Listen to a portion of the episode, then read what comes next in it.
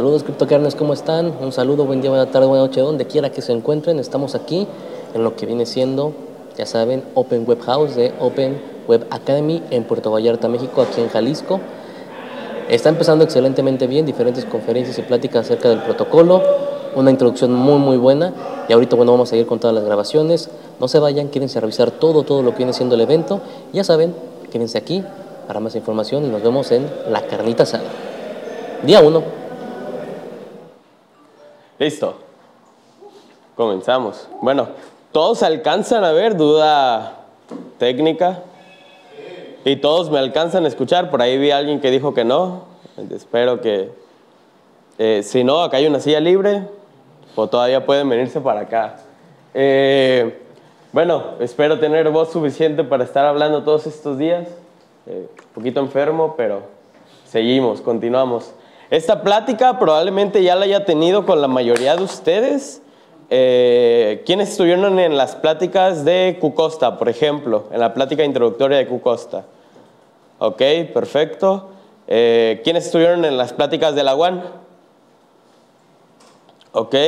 ¿Y quiénes no tuvieron ninguna charla, no pudieron asistir a nada? Ok, no hay problema. Entonces, más o menos ya la mayoría... Eh, sabemos qué es lo que se va a ver en, este punto. Me presento, José Canales, mi nombre, eh, Joe Hank en todos lados. Eh, en Twitter eh, y en todos lados, también en redes sociales, Dark Johan, ¿no? Pero pues Johan, que es la referencia. ya me acaba de presentar Irving, soy instructor certificado de NIR, soy blockchain developer, llevo aproximadamente un año ya trabajando en, en cuestión de desarrollo, más de un año, año y medio, por así decirlo. Y pues soy parte del equipo de Open Web Academy como líder en, en educación. ¿no? Irving y yo somos los que lideramos un poco en conjunto con Cristian y con Alan eh, Estrada. En este caso, pues bueno, eh, Open Web Academy es el organizador de esto, pero hay muchísimas otras proyectos y, y compañías que han estado ayudándonos.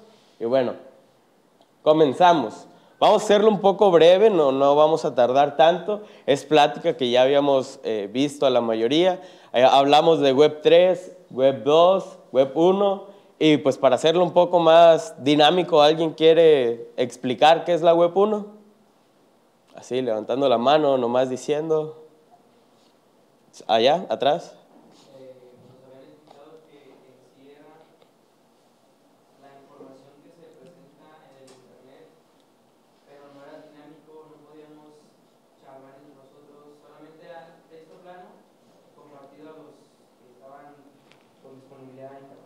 Ok, perfecto. Web 1 eh, lo podemos asimilar con foros, eh, páginas web puras de HTML con texto eh, negro y fondo de pantalla verde.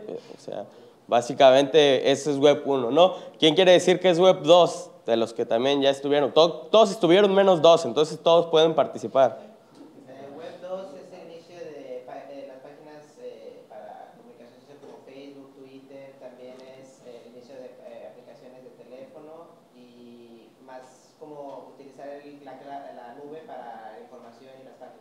Ok, perfecto. Web 2, ya iniciamos con lo que estamos viviendo actualmente. Pero, ¿qué pasa en la Web 2? Básicamente nosotros somos el producto para que alguien más pague por nuestra información. Que en este caso nosotros damos nuestra información para poder tener acceso a productos como Facebook, YouTube, eh, Airbnb, Uber y muchísimas otras más plataformas que conocemos actualmente. ¿no?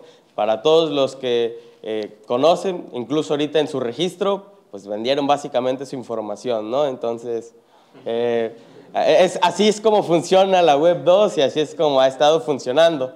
¿Cómo queremos que funcione? La Web 3, ¿quién puede decir qué es la Web 3? ¿Claro?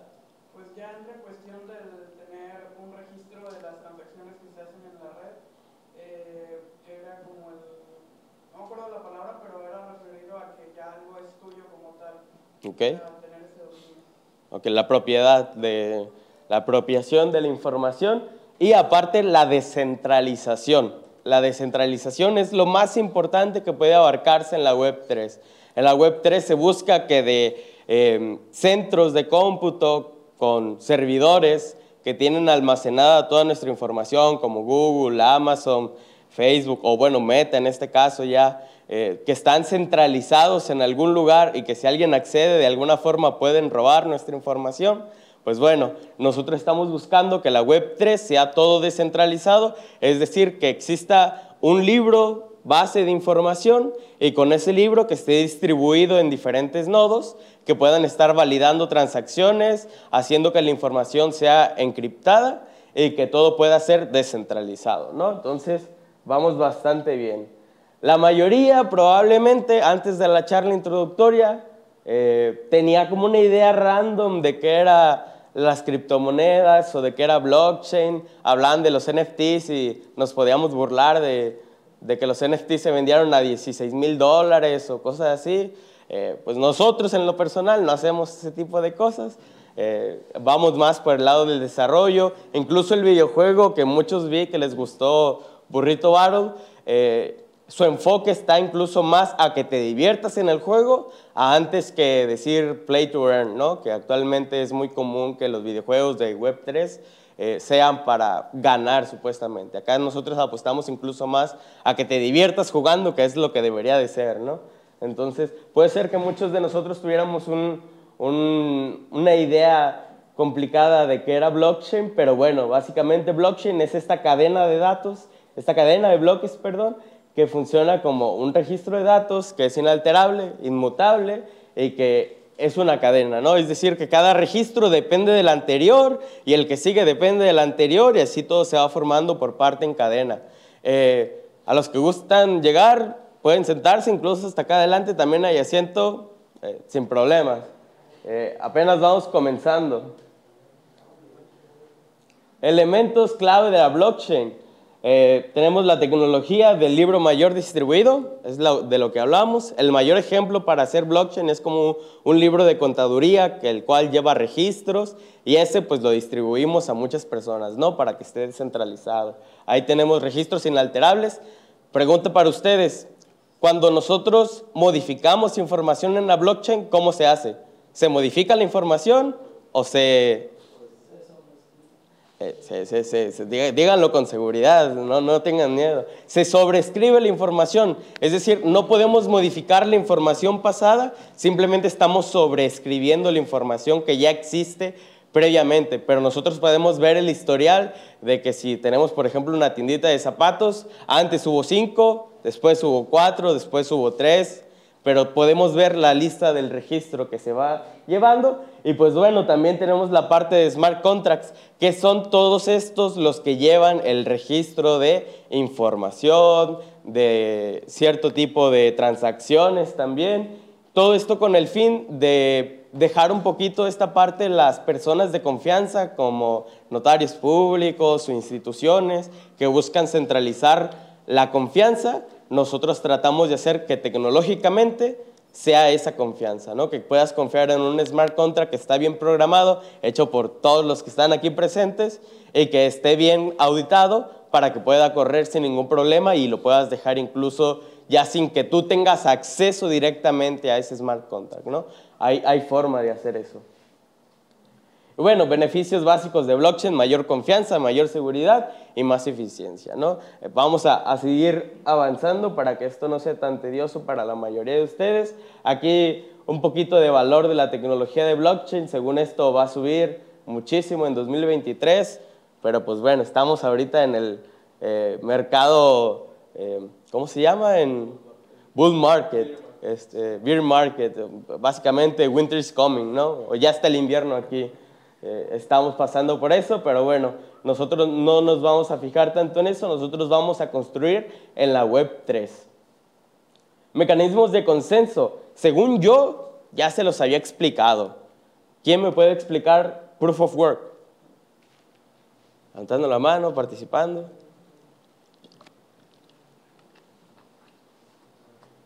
Bueno, para los que no sepan inglés, el chiste de Franco, ¿verdad? Para los del CONALEP. Este, eh, pero, no, no, no, no me ofenden, no, no se ofendan, yo también soy de Conalep, de hecho todos somos de Conalep, entonces, este, Sí deberían de saber inglés, no, no. Prueba de trabajo. Eh, ¿Alguien sí sabe cuál es el mecanismo de consenso de prueba de trabajo? ¿Sí? ¿No? ¿Nadie?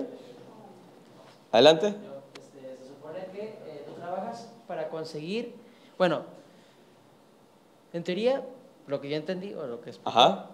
es que varios mineros trabajan en conjunto, pero el que, el que tenga más poder de cómputo se lleva una parte en Ajá. Bitcoin, por, por lo que yo tengo entendido, y eso es lo que es Exacto. la prueba de trabajo. Tú trabajas y si ganas, consigues la prueba de trabajo que es tu Bitcoin o tu moneda. Exactamente. Aquí lo, lo que hacemos, muy bien, es pasar la transacción.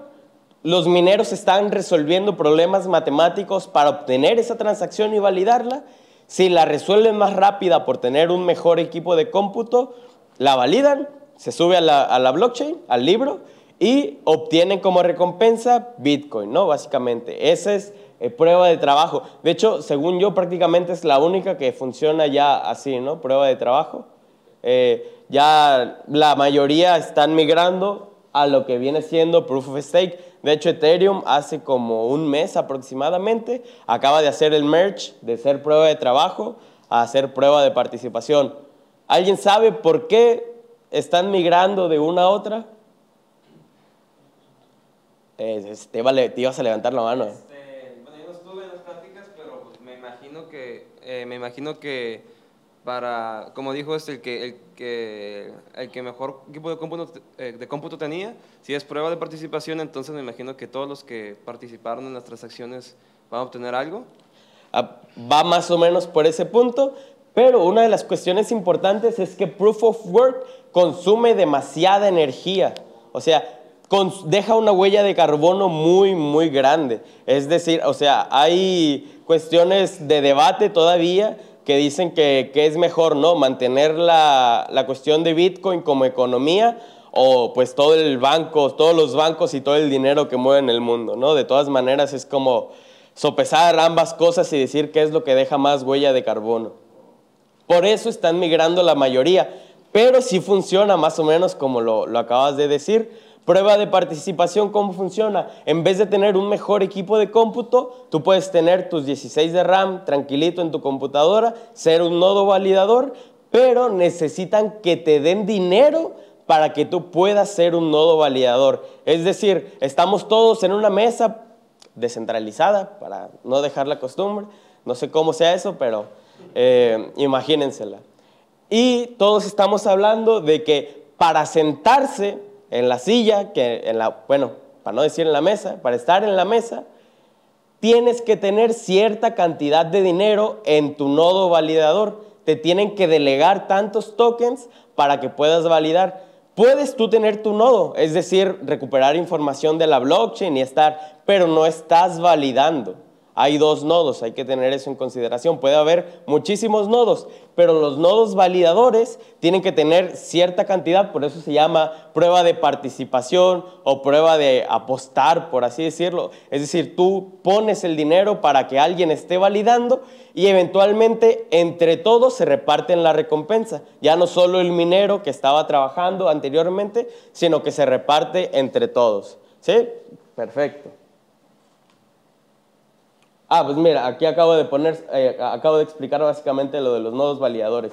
Existen los nodos validadores que son los que verifican las transacciones y hay otros nodos que están funcionando y pueden recuperar la información, incluso funcionan como RPCs, para alguien que leyó la documentación a lo mejor ya sabe qué es, pero es como para poder recuperar información de la blockchain, eh, muchísimo más, ¿no? Eh, pero bueno, los nodos validadores son los que hacen válidas las transacciones. ¿Y cómo podemos ver esto? Pues existe, por ejemplo, en el caso de NIR, un explorer, un navegador, donde tú puedes ver todas, absolutamente todas las transacciones.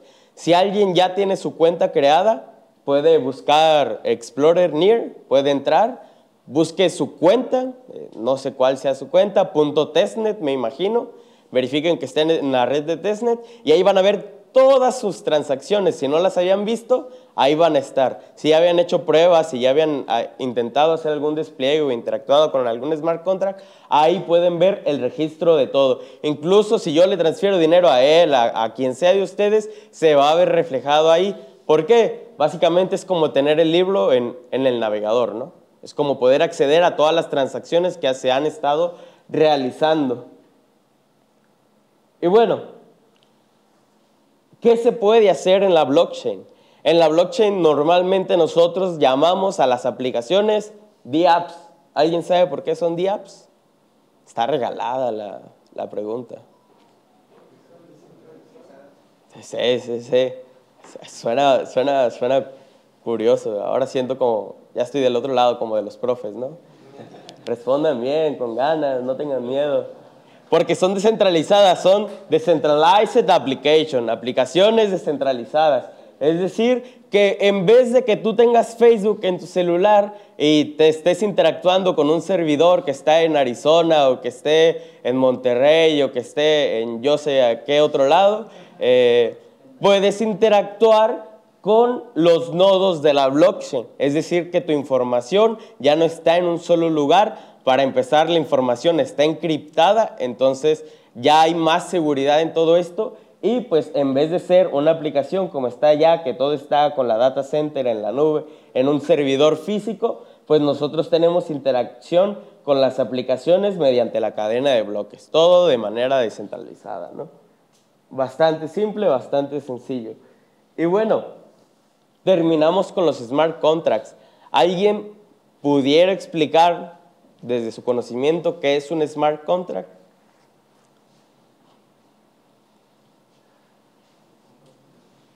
¿No? ¿Nadie? Adelante. Es como un conjunto de reglas y normas programadas para facilitar el, el, proceso de una transacción y no hacerlo tan tardado y que esté más seguro y bien estructurado. Muy buena respuesta. Básicamente es código que está plasmado en la blockchain y tú puedes interactuar con él, el cual te permite hacer transacciones automatizadas, te permite interactuar sin eh, intermediarios. Por ejemplo, la, la forma más sencilla, si yo les quisiera cambiar ahorita un dólar a pesos mexicanos, ¿cómo confiamos realmente en que van a hacer la transferencia uno a otro, no? Eh, ¿Alguien tiene idea? Realmente no hay una plataforma que te pueda decir, ah, eh, yo te envío mi dinero y luego tú me lo envías. No, incluso si es por PayPal, primero tú lo envías y esperas a que te llegue también a ti la transacción, ¿no? Pero no hay una forma tan fácil de hacerlo. Con los smart contracts sí se puede hacer. Tú envías tu dinero, el otro envía su dinero, se quedan bloqueados, ya que estén los dos, se envían a sus respectivos destinatarios. Entonces, más o menos así puede funcionar un smart contract. Para explicarlo de manera súper sencilla, todavía tengo 10 minutos, para explicarlo de manera súper sencilla, la forma más fácil de explicar cómo funciona un smart contract es con lo que acaban de comprar hace rato varias personas eh, ahí, eh, una máquina expendedora. Básicamente, ¿qué es lo que haces? Tú ingresas dinero, o en este caso ingresas datos, información, de forma automática la computadora resuelve y te entrega un resultado. Te entrega en este caso pues tus abritas, ¿no? Tu refresco, lo que sea. Así es más o menos como funciona un smart contract. Tú subes información, datos y de vuelta obtienes cierta información. Incluso la misma computadora puede calcular, supongamos un smart contract, ahí puede calcular cuántas abritas le quedan, eh, cuántos pan bimbos, porque había pan bimbos, cuántas tortillinas le quedan. Puedes también calcular todo eso en un smart contract. Puedes ver cuántas veces han comprado Puedes ir viendo todas las transacciones que se han realizado. Y la forma más fácil de explicar entonces un smart contract es con una máquina expendedora. Metes datos, la máquina procesa, obtiene resultados a cambio, ya sea dinero, transacción de información, cualquier cosa que tú estés subiendo a la blockchain. Y bueno, eh, queda esta. La verdad es que no estoy seguro. ¿A dónde, a dónde va? Déjenlo, confirmo yo primero antes de, ustedes. Capaz si es scam. No, Sí es lo que yo pensaba. La plataforma en la cual vamos a subir todos nuestros entregables el día de mañana eh, y en la cual vamos a estar interactuando en cuanto a cuestión de proyectos es DevPost. La plataforma en la cual vamos a tener mayor comunicación, resolución de dudas, eh, que se puedan integrar a ciertas cosas, que otras personas externas que, están, que no están aquí puedan ayudarles también a resolver dudas tanto técnicas como conceptuales, va a ser por Discord. Espero que todos ya estén en Discord. Es el Discord de Open Web Academy. Eh, para que puedan registrarse los que no están. Vamos a tener la comunicación por ahí. Entonces, entren por favor al, Discord para que puedan eh, tenerlo. Para los que no tengan Discord, pues crearse una cuenta rapidito, ¿no? Es más sencillo. Eh, finalmente, esto es todo por mi parte de momento. A continuación va a, a venir Cristian eh, va a darles una charla introductoria acerca del ecosistema en el cual vamos a construir, pero bueno, eh, les dejo de momento este link para que puedan ingresar todos y ahorita continuamos con, con lo que sigue.